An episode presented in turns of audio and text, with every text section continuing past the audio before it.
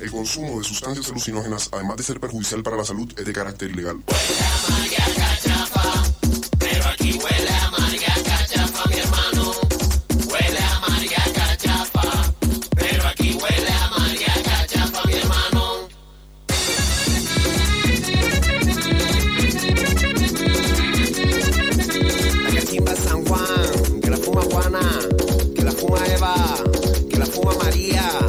Continuamos entonces con Pasadas por Alto y estamos ahora en la columna de Canates, donde vuela María Cachafa. ¿Cómo les va, chicas? ¿Todo bien? Hola, hola, muy, muy buenos días, ¿cómo están? Buen día a todos. Buen día, buen día. Aquí Eh, aquí estamos continuando con las noticias, continuando con el día y ustedes vienen informativas hoy. Bien, bien, sí, venimos así con más noticias y curiosidades canábicas eh, de, de la semana, del mes, de los últimos años. Vamos a ir trayendo así pequeñas noticias que nos parecen relevantes del, del mundo canábico. Y bueno, vamos a ir hoy arrancando hablando de un cannabinoide nuevo. Apa. Mm. Sí, este cannabinoide fue descubierto en el 2019, así que está bastante nuevito. Y se descubrió como la mayoría de las cosas que descubrimos en la ciencia por un accidente. Apa. Casualidad de la vida. Eureka. Le cayó la manzana. Sustancia X. Claro. Estaban realizando un estudio como para evaluar qué otros componentes podía llegar a tener la planta y encontraron un cannabinoide al cual denominaron THCP. Mm. ¿sí? Y este cannabinoide, que sería el tetrahidrocannabifirol, eh, es un cannabinoide que, eh, si bien se encuentra en muy poca cantidad, está presente en la muestra en plantas de cáñamo, pero tiene, escuchen esto, 33 veces más potencia que el THC. Wow, o sea. O sea, claro, o sea, pega en, en el sentido eh, psicoactivo, pero también tiene otras otra- otras bendiciones Claro. eh, para la salud. Tal cual. Muy Sí. bien. Ok, bien. Tenemos Pero entonces... bueno, entonces la primera pregunta que podríamos hacernos es, ¿qué se ha investigado acerca de este cannabinoide? ¿Qué pasaba? ¿Qué estaban investigando? Eh, es, es una pregunta capciosa, muy de examen. Eh, eh, eh, eh, estaban buscando qué tanto pegaba. Y bueno, estaban probando cosas, a ver qué pasa, qué sucede, Claro. a ver qué tubos de ensayos tenemos que meter, está muy cara la not, eh, bueno, esas cosas que suceden. Bueno, Bueno, no, sí, sí, cu- cu- cu- cuéntanos, Diana, cuéntanos, Diana. no, no, no, cuéntanos, cuéntanos, cuéntanos tú, Lore, porfa. No, no, yo iba a hacer una claridad y es que el THCP no tiene ese efecto psicoactivo. Apa, Y por eso Mm. también, claro, ahí la referencia que, que hacía Diana muy bien, Toto, que aclaró que era su efecto, digamos, terapéutico, ¿no? Claro. El- lo que tendría esa potencia, más no el, el efecto, el efecto psicoactivo. Pero bueno, ¿qué se ha investigado sobre el THCP, Diana? Pues en realidad, no mucho. no, en realidad se ha estudiado cuál sería su efecto también comparándolo con el THC. Se ha encontrado que tiene un mejor efecto para calmar el dolor, para la ansiedad, para el insomnio. Eh, sin embargo, sí se llega a establecer que si se toman demasiadas dosis muy seguidas, muy por mucho tiempo, eh, pueden ten- puede llegar a tener efectos más prolongados, ¿sí? Entonces, por ejemplo, eh, si yo con el THC puedo llegar a tener un efecto medicinal durante un día, Mm. con el THCP lo puedo tener por una semana. Estoy poniendo un ejemplo. El efecto es mucho más largo también, al ser mucho más potente, es mucho más largo el efecto que tiene. Es un cannabinoide bastante nuevo, eh, recién se descubrió en el 2019, después también vino la pandemia, tampoco se ha podido llegar a hacer muchos estudios al respecto, Claro. pero sí es algo muy prometedor para eh, el tratamiento, para el, para el tratamiento de las dolencias. También siempre eh, recordemos que nosotros eh, en otros programas hemos dicho que el THC es el que tiene como por ahí una mejor interacción con los receptores, ¿sí? Sin embargo, al estar prohibido, al ser una sustancia que está prohibida, no se puede incluir dentro de eh, algo medicinal. porque la normativa no nos lo permite. No, no lo permite. claro. Pero este cannabinoide, al no encontrarse dentro de esa lista, podría sí hacer parte de, eh, en las- del tratamiento con, con cannabis medicinal. Y como decíamos, digamos, esta referencia que hacía Diana de que es 33 veces más poderoso en cuanto al efecto, eh, digamos, terapéutico, Mm. Está bien. Y respecto del efecto psicoactivo, que es otra de las cosas que, que nos preguntamos, en realidad sí tiene un efecto psicoactivo. Apa. eh, que en realidad es algo ahí que están como estudiando porque lo que han venido notando es que puede ser 10 veces más euforizante que el THC. Entonces, tenemos como las dos cosas. Euforizante, ok. Me gusta ese concepto. euforizante, nos pone eh, pum para arriba básicamente y tiene ese un, un subidón que eh, por ahí nos puede ayudar para personas que tienen Claro. enfermedades del orden psiquiátrico, eh, más hacia los cuadros depresivos o hacia los cuadros más ansiosos, eh, puede llegar a ayudar a la persona a que con una cantidad de dosis pequeña pueda ayudar a esa señalización y que la persona pueda sentirse mejor de estado de ánimo.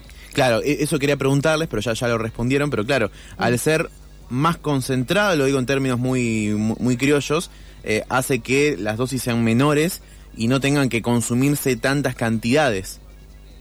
Exactamente, hay que ser moderados porque acá el consumo ya lo que vamos a necesitar es una cantidad muy, muy pequeña.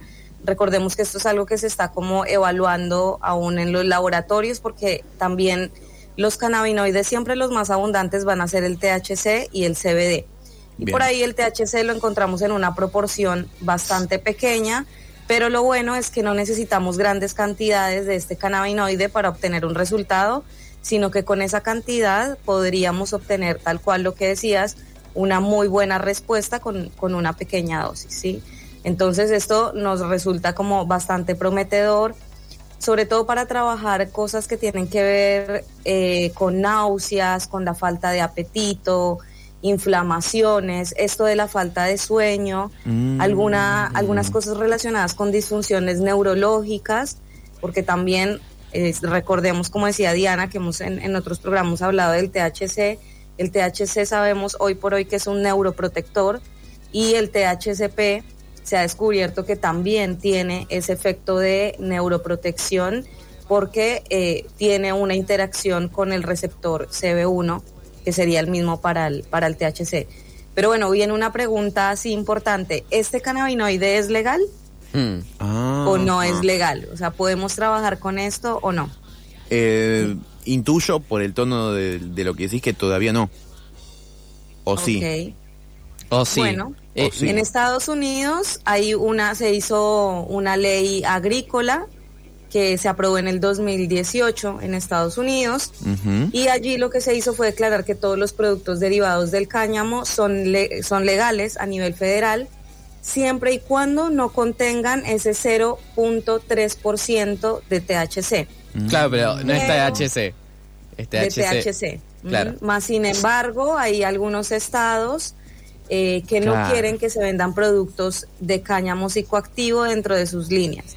Entonces está Alaska, Arizona, Kansas, Arkansas, Colorado, Delaware, bueno, varios que no están ahí como muy de acuerdo con esto, pero digamos que como la legislación va hacia el THC, eh, con el 0.3, entonces el THCP, a menos que la ley diga que alguno de los isómeros del THC, digamos que no estaría siendo ilegal, ¿no, Diana? Ujú, tal cual.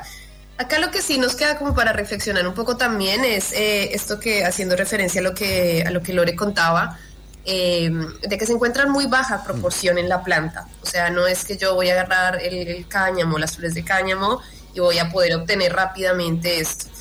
Esto va a requerir sí o sí para poder tener tal vez la dosis que nosotros queremos eh, de un laboratorio que nos permita extraerlo y aislarlo, ¿no?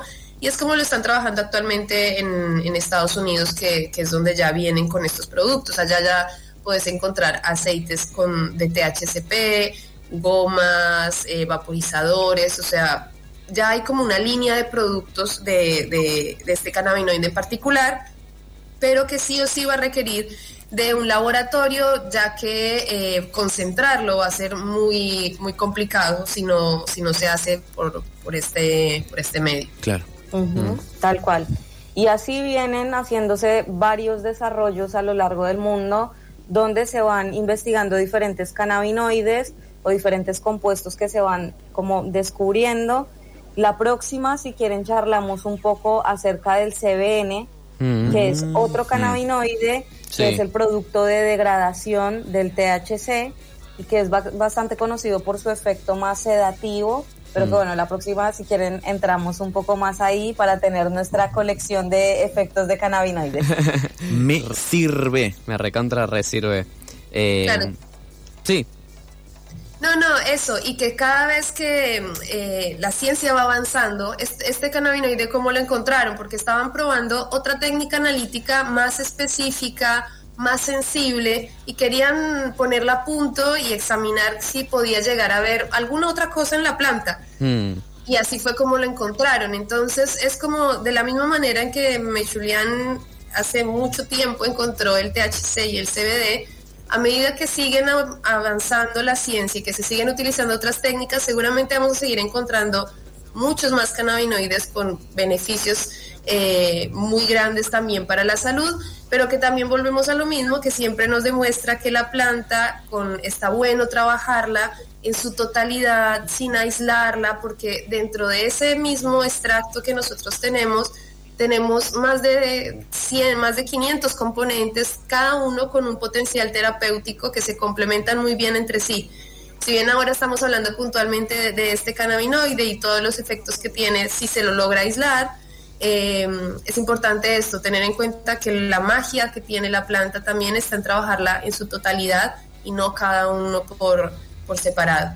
Sí, claro, porque por ahí la ciencia nos, nos lleva a esto de hablar de aislados porque es una forma también de observar los componentes, Mm. pero siempre que hablamos a nivel terapéutico y creo que históricamente ya la planta nos ha enseñado que su mejor forma de estar disponible eh, para nosotros es completa, de hecho Ethan Rousseau, eh, que es uno de los grandes investigadores de cannabis, nos habla del efecto séquito o el efecto entourage, que creo que ya lo habíamos nombrado alguna vez, que es este efecto que eh, tiene el cuerpo humano al recibir todos los componentes que tiene la planta y no solamente una partecita. Entonces, Claro. está bueno que si bien empezamos a conocer estos efectos que pueden tener cada uno de los cannabinoides, siempre tener presente esto que dice Diana y es que la planta completa tiene un potencial que ni siquiera la misma ciencia termina de comprender, pero que nuestros Claro. ancestros ya nos enseñaron cómo utilizarlo.